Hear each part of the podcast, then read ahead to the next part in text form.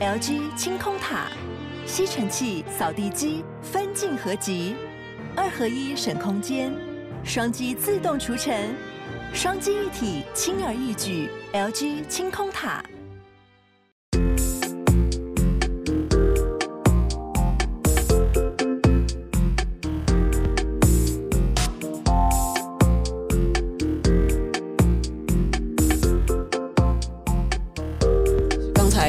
中出错，居然忘了把录音界面插到电脑上了，难怪想说怎么搞半天都没声音。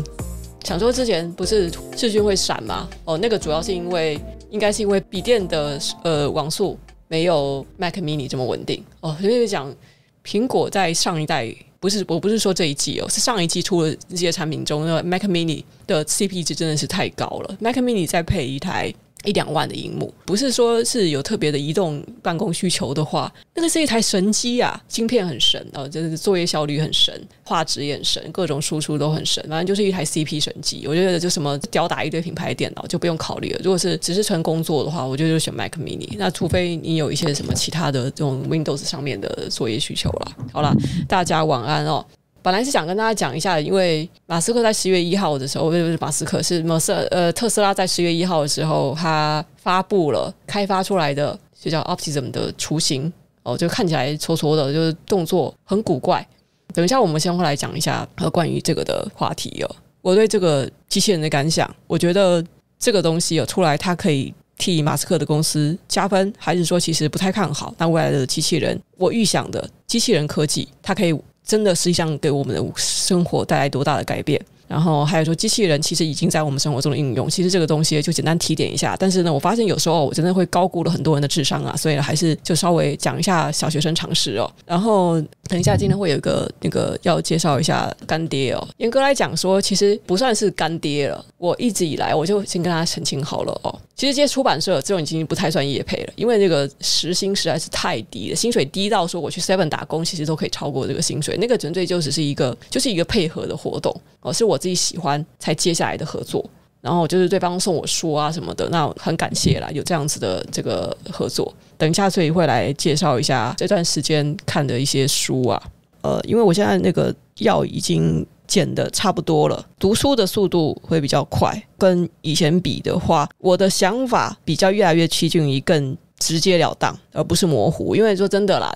讲真的，我就喜欢别人讲话清楚一点。你跟我讲是就是是，否就是否。你你要讲那个模糊不清的话，不如别讲。你两边都想讨好，三边都想讨好，那就别讲。其实我当然知道每个人他他的想法一定不是非黑即白。可是我想知道的是，那你到底偏向哪里想？所以呢，我自己也会很直截了当的，在我表达想法的时候，我会跟你说，那是一个模糊的地带，但是我偏向什么的什么样的说法，而不是跟你说，我觉得这样也可以，那样也可以，然后你自己来决定吧。干你讲的跟没讲一样。好，所以。大家可能会发现是我的想法更加的凌厉，那那是因为说我想要听到的别人的看法也是这样子的。我要做的当然就是我自己想喜欢的做法啊，我没有没有要臭的意思啊。对于一些想法的骑墙派哦，我一直觉得说要不说不说的，怕表达看法又怕被围剿，那你干脆别讲了，就出来当意见领袖，不就是要说嘛？哪怕你是讲出来的是逆风的说法，你也说说看嘛，是多怕被人家骂。好，大家晚安。晚安，欢迎来到二零二二年十月九号晚上十点十分的囧囧电台。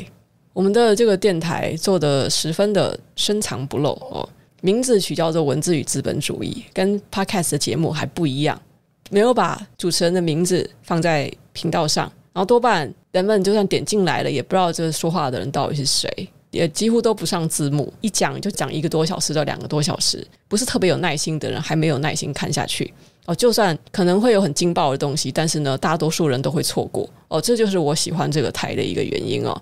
诶，想知道是吧？想知道你就听啊，你就听啊，你就听我讲一堆废话啊。你听完我的废话之后，你看看你能不能捞出到什么有价值的东西。好，你是想出去爆料是不是？你想出去跟人家讨论挞伐我是不是？你就打逐字稿啊。你打逐字稿之后，我还会跟你讲说，就那个前后文脉络啊，你想怎么样啊？哈，你还得认真的吸收，你得是我的铁粉，你才能最后得像那种到百灵果的狂粉加黑粉的地步，把某一集的某第几分钟的其中一段要打逐字稿，然后拿去再张贴，这样才有办法黑他们哦。要到这种地步，就还好我们没有像百灵果听。众那么多，狂粉那么多，省得这些麻烦啊，所以。我劲爆的东西还不够多吗？你们这肯定是没有每集都听，对不对？就想说那些标题党的 YouTuber，你们曾经讲了一堆讲的跟没讲一样的东西。我的节目里面，这个 劲爆的东西多了。但我当然不会跟你只讲哦，我就什么什么惊爆，什么什么黑幕啦，多半你都有点脑袋的人都应该听得出来我是在说什么。你觉得说我什么东西爆都没有的话，我觉得嗯，那没关系，你就继续平和的过自己的小日子吧。反正我也就是没有要爆料的意思。我要爆料的话，我大可以写写文章哦，跟你们讲讲说这家公司、那家公司、那个那个人、这个人爆的事情多了。只是我跟你讲，就是前一阵子我忘我又忘掉到底是听哪个 podcast 的，我听到一个主持人的说法，我很认同。出来爆料的人，你可以看到，真的就在网络上老是在那边喜欢爆黑料的人，这些人哦。其实你不要以为他们真的拿到了什么料啊！一般来讲，说行走江湖啊，你真的真的是有点什么，有一点位置哦，或者说我们不说地位，是说在你这这讲出来的话是有点精良的人啊，根本就不屑出来爆料。因为第一点就不是说我们不知道这件事情不对，不是说认为说这件事情说出来起不了多少波澜，而是说我们都非常懂自己的界限。即使我知道这件事情真的爆出来的话，对那个人的形象一定会很伤，但是我不应该去管那件事。我是有我自己工作、我自己专业的人，我的创作领域也不是在爆料啊，成天八卦别人，就是这对我来讲就是很 low 的。我知道这些事情，知道那些事情，但是这这些事情有机会在我身上，为什么我会有有办法知道呢？为什么我有机会去遇到呢？那是因为我是那个圈子里的人。那我是这个圈子里，我本身就应该对我自己的身份自重。听说这个，听说那个，但是不要乱讲话，因为这也不是我的权责该管的。那你是别人的事情，那等到他们有一天什么业力引爆真的爆出来的时候，就也不用落井下石，就就静静的就看着吧，该说什么就说什么，那有可能不会业力引爆，没没差，但是，就不要做这种事情，我觉得做这种事情就很 low 的。看久我就知道，老是出来爆料那些人哦，他们通常就是在这个圈子里面，也都是一些没头没脸的，得靠爆料出来是刷存在感的家伙。就他们如果真的出来爆料的话，通常也是别人故意泄露给他，就是要让他当这个爆料的角色。但是群众哦，就喜欢吃这种乐色嘛，就就让他们去去那种闹一阵啊。当然有时候你看到爆料出来的东西，也只是单方面的。所以我得承认说，有时候我认为我自己知晓的很多事情，因为其实我觉得那不好，但是那个也可能是我单方面的。那我不想去。做那个简单来讲嘛，就是不要造口孽哦。有些事情你也搞不清楚整个的状况，就算你身处在其中，就算你再怎么去确定啊，这个不好吧，不要去讲，不是自己该做的事情，该去管的人要管。然后他做的是违法，那就等等那个相关的利益受到危害的人，或是执法单位相关单位去去弄就好了。好，我看到哦，Hello，哦，鱼鳞就是一只可爱的小鹦鹉，它抖内了七十五块钱。为什么是河马？为什么河马头上有开花还有便便？那是便便吗？哦，不是，是它是它的刘海。好，好，谢谢七十五块斗内。我们讲怎么讲飞了？我刚才讲到是爆料的东西，是不是？好，我们先来讲那个特斯拉，它在十月一号发布了机器人雏形 Optimus。网上呢有很多的讨论呢，是关于说。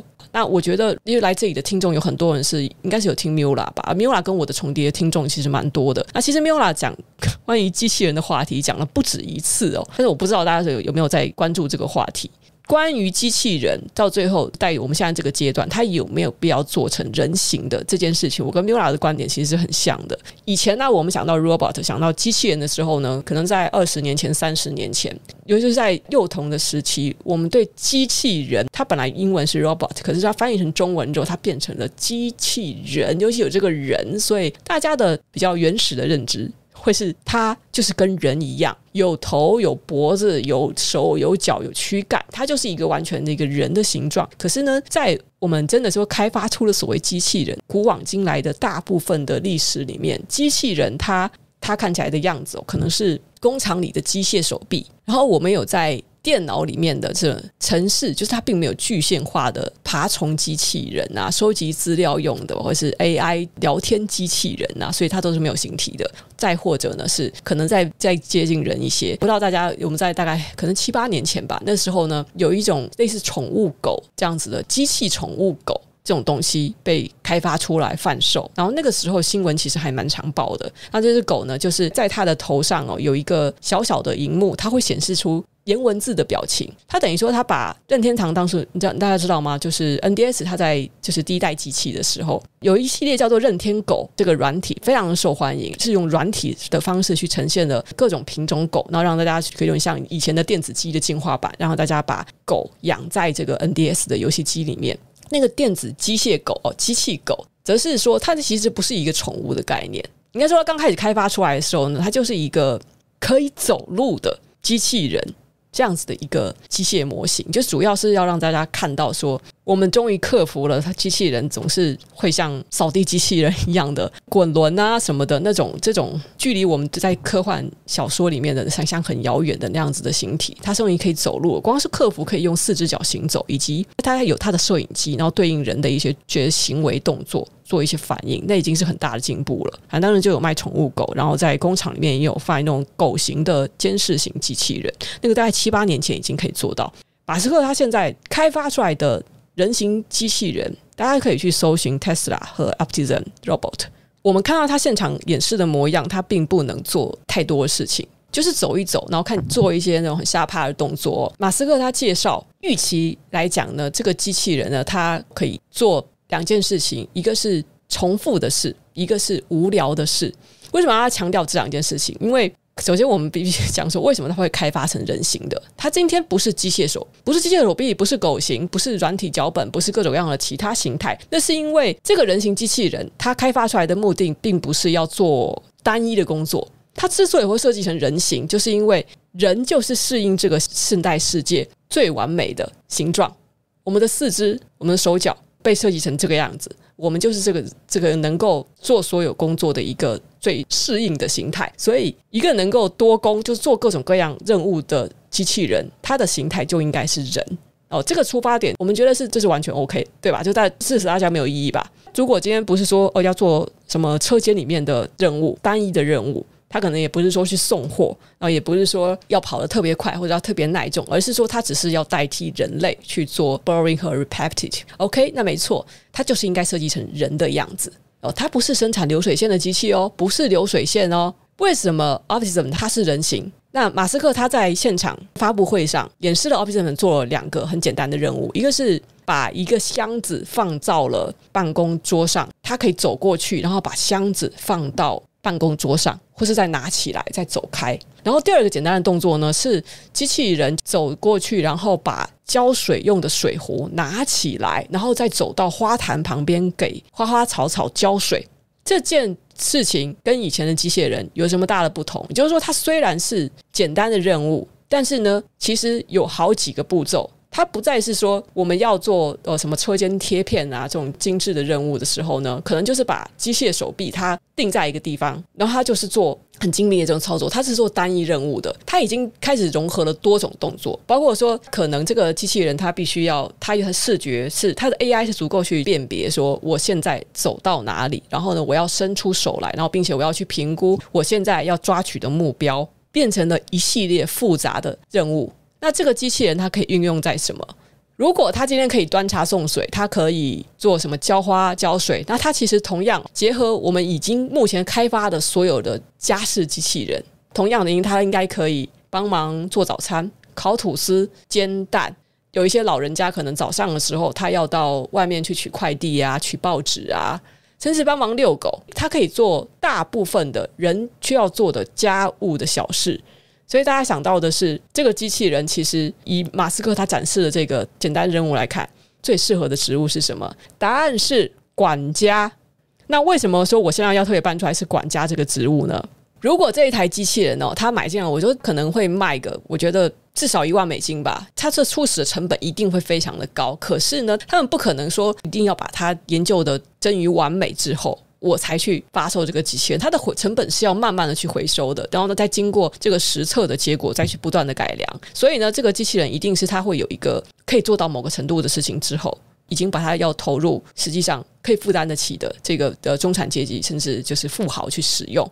很实际的用途嘛，就是如果它的价格是这么高，然后而且它又只能做这么简单的事情，但是是琐碎的，然后每天都要执行的事情，但是它又可以相对来讲，它比人要执行的更加的可能有效率，比较没有社交的倾向，就可能会可以保守秘密哦，不要讲乱讲闲话，使命必达，这是什么事情？那是不是管家吗？你看嘛，一个管家他就是，尤其是有一些富豪，他比较重视隐私一点哦。无可奈何之下，才会找一个人在帮自己处理这些琐事。可是今天如果有个机器人，假设我可以花五十万甚至一百万，我就买一个机器人，然后也许用个两三年，不管怎么样，对于一个有钱人来讲，聘请一个员工一年也差不多台币总要个四五十万，甚至更高了吧？对他来讲，这个人力成本是省的，其实是节省的非常的划算的哦。他如果聘用一个管家，那这个管家可以用三年，哇，这个成本一下子其实非常低耶。就我假设，假设他一台管家机器人是五十万，进进来哦，用两到三年直接回本，而且做的搞不好不会比人差哦，可能就少了一些灵活性。但是我们不知道这个 AI 最后会进步到什么地步。以我自己来讲的话，我觉得说哦，如果有一个机器人可以帮忙做家事啊，就是他因为他的这个人形的优势嘛，所以呢。他可以走过来帮我端茶送水，然后他可以走进厨房帮我做饭，他也可以进厕所帮我洗刷浴室，他搞不好还可以帮我喂猫，帮我梳猫毛，所有大大小小的事情他都可以做。虽然说这样子让我的生活少了很多的情趣，有些事情我还是想亲力亲为。可是如果有这样子的一个管家机器人，然后他就卖几十万，就是如果说我觉得我的钱宽裕，我的经济状况宽裕的话，太划算了，一定请啊。有些人呢，他们看到说，哦，这个他展示出来的人形机器人，觉得哦，他动作很笨拙啊，或者说，OK，他看起来移动的非常的慢，然后就是也没有人这么聪明啊、精明啊什么的，就是大家会对这个机器人的未来是有非常大的怀疑的态度。但是我倒觉得，其实这个初步的展示已经有非常多的意义存在了。你光是让他可以端茶送水，可以搬取包裹、浇水这些事情。就是要这些琐碎小事，因为基本上哦，就是像我们写程式一样，我们也写程式的工程师，我们不是今天我们要写一个 Facebook 的过滤留言或是过滤呃动态墙的演算法，然后真的就有一个函式是专门 for 演算法的话，当然不是啊，一定是我们用各种各样的。很简单的函式，你可能会不知道，它可能是 random，可能是一个简单的什么，真是加减乘除的算式，然后可能只是把这个发文的次序排列一下，可能只是把按赞跟互动，我们有一个特定的算法，把它排列一下，总为一个加分，然后再把它由由前到后这样排序下来，一切都是任由工程师去发挥的。你有一点点工程师思维，就知道说模组先是由很简单很简单的函式打造出来的，而这个函式是用人设计的，所以呢，我们现在所能知道的函式就是这个。机器人它所能执行的简单任务，那最简单任务是几个基本步骤：第一，它可以移动；第二，它的视觉已经具备了可以识别它要取的东西，还有它以及送达的目的，以及它就是说它这个手的手臂移动的路径。第三是什么？就是执行完路径之后，repeat。以浇花来讲，它可能是当那个水没有的时候，它就再 repeat 一次。我们就可以设计了很多 loop。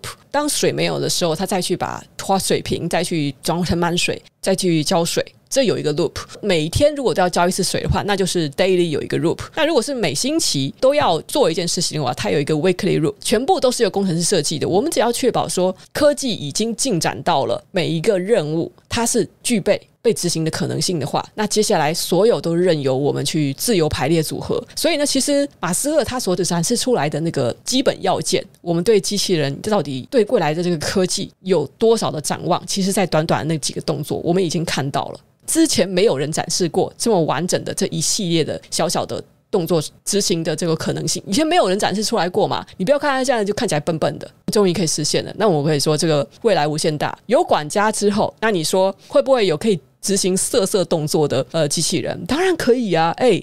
那个以前有一个，现在现场应该没有很多玩家玩过哈。十年前还是十几年前，我一定有点忘。现在这家游戏公司应该还在了。我在日本有一家叫 Illusion 的游戏公司啦，当当然是开发过很多这种三 D 引擎设计的色色游戏哦。那其中他们最有名的一个系列应该叫做 AI 少女哦，又叫人工少女。就是进游戏之前，除了女孩子啊，什么从眼睛啊、呃皮肤颜色啊、头发发型啊，呃到那个咪咪的大小啊，就是这个臀要多大、要多高啊什么的，全部可以自己设定之外呢，哦，就进游戏也是没有什么剧情的，那全部呢就是根据玩家跟他的互动啊，就是去跟他做各种色色的行为，这是早在很久以前这个事情就已经可以执行了，以前的 AI 就已经可以达到了这种程度，我就说哦，那今天把它摆到机器人上，可不可以？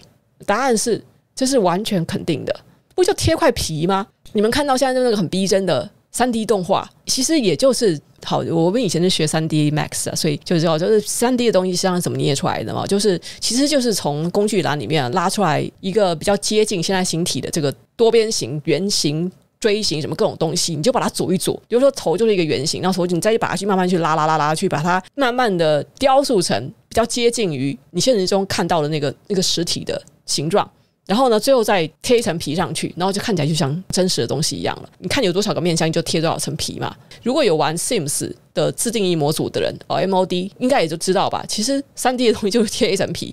那现在它这里都已经机器人出来了，然后你再贴层什么皮啊，让它看起来像人类一点啊，什么假胸啊、假生殖器啊、假什么东西的哦。这个这个过去的成人产业都已经进步，就已经不用我讲了吧？就是要让那个机器人摸的跟跟这样实际上。香香软软的人一样啊，你或是你想要臭臭的也没有关系，臭臭硬硬也可以，跟人一样，这有什么难事？机器人都出来了，给它设定一点可以自动帮你服务色色的各种那种 AI 设计，就是佛性服务的，这个有什么问题？男的女机器人，女的机器人，或是你想要它男女不分，这个全部都 OK。就是好，一讲到人性的东西，虽然我个人对这个不是很有兴趣，但是呢，我知道这个都它一定会。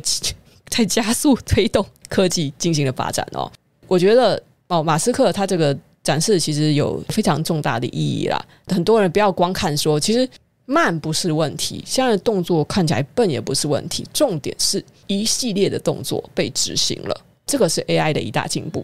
好，我觉得至于说你要不要去担心啊，什么 AI 会不会变得到时候比人还聪明啊，要毁灭人类啊，统治人类啊？我觉得那都是太太久以后的事情了，先不用想那么多哦。电脑可不可能比人类聪明这件事情，你这就要看你的聪明到底是定义在哪里。如果你要问的是说电脑可不可能比人类心算快，它下棋可不可能下赢你，或是？能不能就根据已经现有的输入的各种文字，然后写出一篇比你还要精彩的电影剧本或是小说？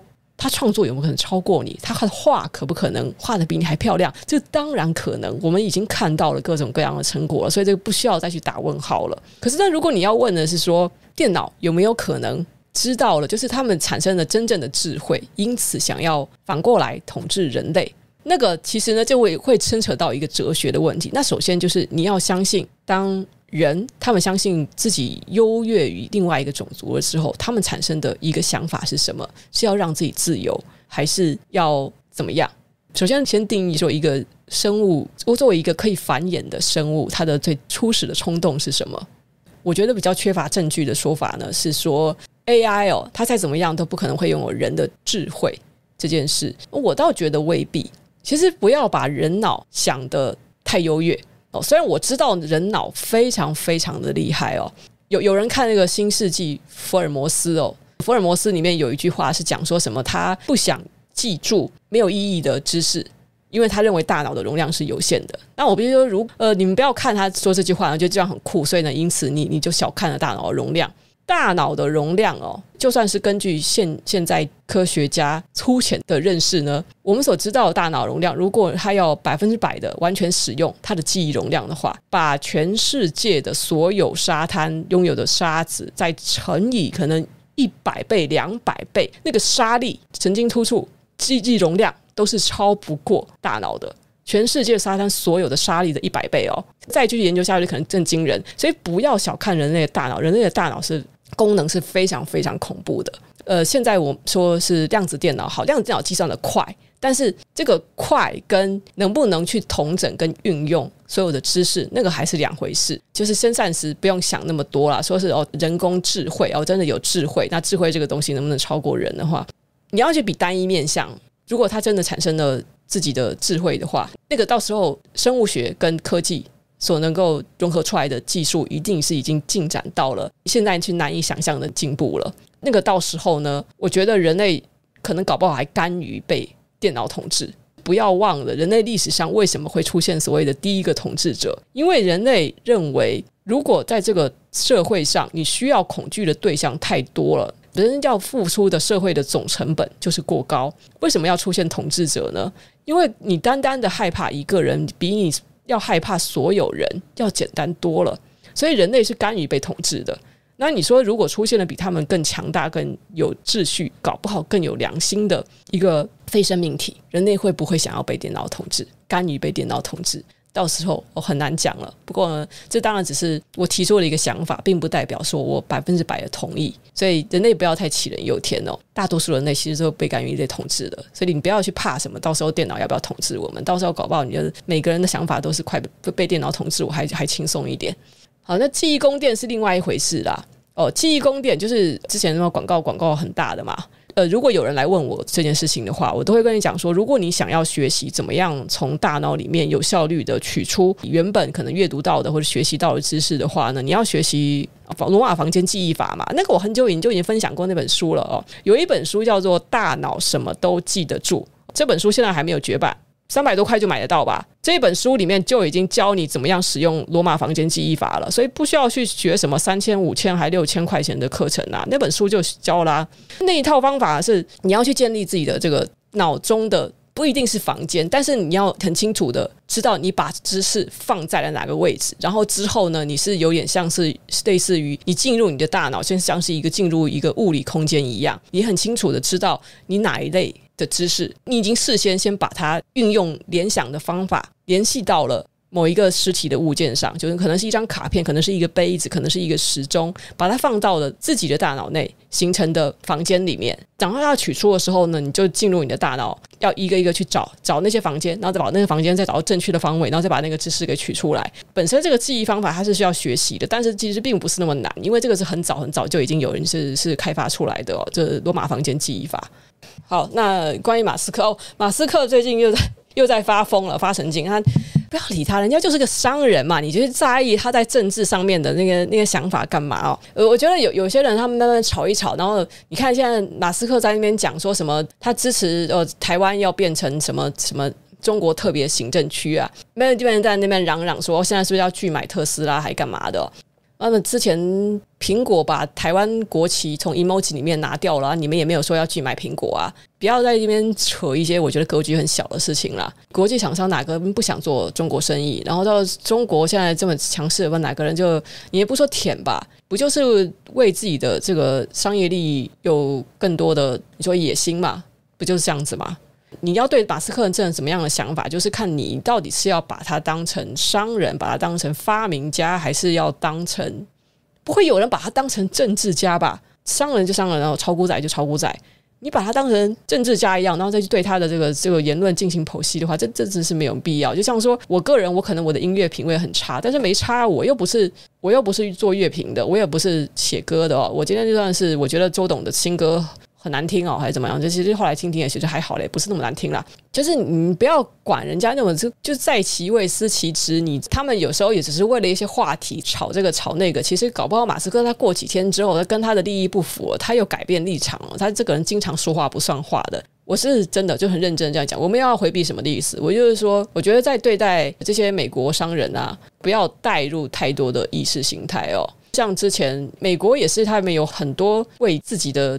国家利益在着想的部分了，也不要。其实这个世界有很多灰色的地带了，战争以及政治之之间的角力，它并不是简单的扮家家酒。要是有谁现在天真的想说，美国他帮台湾就是为了什么什么民主价值这个东西，我就觉得你太天真了，不要那么天真好吗？民进党接受美国的帮助啊，跟日本友好，也是因为想要捍卫言论自由啊，想要台湾建国啊，什么国族情怀啊啊。好了，我现在不多说了，免得说要又 要被骂了。不要把面相想的那么单一，这个话题就就不要继续了吧。看你这么讲了这么久，这样业配啊，业配，刚刚这样不知不觉那个十点四十五分了。好，这个东西应该要把它剪到前面去。没关系，直播看看的人少。我现在澄清一下，就是我从以前就讲说我不帮出版社业配的。那为什么这次会接读书共和国集团跟他们合作呢？我要说，这其实因为因为我一直说我不业配书啊。这次跟他们出版集团的合作，是因为他们集团一共出版了两万多本书，那我只会推荐我觉得 OK 的书，就是我不喜欢的书我就不推荐哦。这是我们的合作形式呢，就是除了帮他介绍阅读护照之外呢，哦，他们就会再送我一些公关书，然后呢，所以我会从公关书中就选一些我觉得很不错的书，对我自己有好处的是说，那我。免费学这些书之后，然后我再挑自己喜欢的跟大家分享，就是也可以让大家知道，哇，原来光是这个出版集团里面就有很多值得购买的好书。那所以其实呢，你加入他们的阅读护照非常的划算。你去买什么某某啊、虾皮啊、博客来啊，那最多新书不就七折到八折吧？哦，现在最便宜的价格就这样，你搞不起你到书版可能低到六折。但是我读书共和国的阅读护照，是你只要储值十册以上。它的价格就直接给你降到六折以下了，而且它是无使用期限哦。这阅读护照，我给大家看一下哦。这好像有三款吧？这个这个猫咪很现实，很丑，我知道了。就是也不知道他们从哪来找来这些图样，好像是一个一个什么什么不可思议什么世界不可思议世界猫世界哦，出版社合作的这个插图系列，一共有三款，它随机出货，都是猫猫的图案，就储值十册以上有送这个手提袋。除此之外呢，还有这种杯子，我就觉得很漂亮。它上面写的 “You are what you read”。这个杯子我已经用一段时间了，我觉得它的这个质感非常的好。那光就就送这个东西，你们现在点下面的链接呢，应该可以看到有炯炯阅读馆啊，炯炯阅读馆里面就主要是我推荐。觉得还 OK 的书哦，有适合小朋友看的，像亲子共读的图画书哦，我觉得很划算。然后此外也有历史的书籍啊，心灵励志的书籍啊，基本上就我呃，其实各个阅读的领域我都有找一些我觉得还不错的书放在炯炯阅读馆里面。但是如果你们去下单阅读护照的话，是不止我推荐的书可以有，就是读书共和国网络书店的，就是你们去搜寻嘛，或是可以借由通过炯炯阅读。馆，然后点进去到它的官网哦，读书共和国网络书店的官网，可以找到自己想要的书。阅读护照，那它的网址是什么？Triple W Book R E P Club，或是 Google 阅读护照，就可以直接进他们的官网。它像是它的文学书籍就很有华文的创作，有世界的古典文学、欧美文学，有日本文学。那日本文学的话，我记得是载自呃三本文序、村上春树的有些新书在这里哦，夏目漱石。很多文学类的书都可以在他们的文学馆里面找到，然后世界经典文学也有。你就喜欢看小说的话，其实买这个就很划算，五百块以下的就抵一册。就是说，如果你一次买十册，那就算这本书是四百多块钱，你也可以抵掉哦。当然，所以就就是抵越贵的书越好。五百块钱就一册，等于说两千六百块钱出资进去，平均。每一本书降价降到两百六十以下。如果你抵的是那种特别贵的，像是绘本类的书籍的话，那就非常划算。我很喜欢他们家的是呃社会史地类的书籍，因为他们他们家这个算是强项啦。最近的书类，什么阿姨我不想努力啦，金融的世界史啊，洼地与韭菜啊，叫起争议哦，就讲中国的书哦，长期博弈，马尼拉的诞生。呃，远足文化高贵的失败者，日本史上十个悲剧英雄的陨落，就是我觉得他们的选书的品味其实蛮好的。呃，你要是想看比较轻一点的心灵励志书啊，就是他们家的幸福文化。什么世界很可爱，什么世界很击败，你要很可爱。哇，就那个那个心灵系心灵鸡汤系列的哦，这也是他们家出的。所以有软的书，有硬的书，我觉得很不错哦。大家如果感兴趣的话，就参考看看了。那这是我们是为期三个月的合作，就是三个月内，实际上这个我这边搬几本，其实他们真的有很多，除了我上次说的八旗文化。出的两本书之外，都觉得蛮好看的。之外呢，最近啊，就是以前讲金砖四国，现在是晶片四国了。那大家可能对半导体的以及国家之间的这个角力呀很感兴趣哦。哦，晶片世界大战啊，很夯啊。最近这一本哦，这本也是他们出版集团的。哦，这一本是野人的半导体地缘政治学。哦，我刚翻啦，蛮有趣的。它是以国家为单位，就是跟你剖析日本、韩国、台湾还有美国。呃，你要加进去的话，就中国啊。中国不是站在另外一边的哦。美中欧。俄台日各个的生产晶片的国家，从以前到现在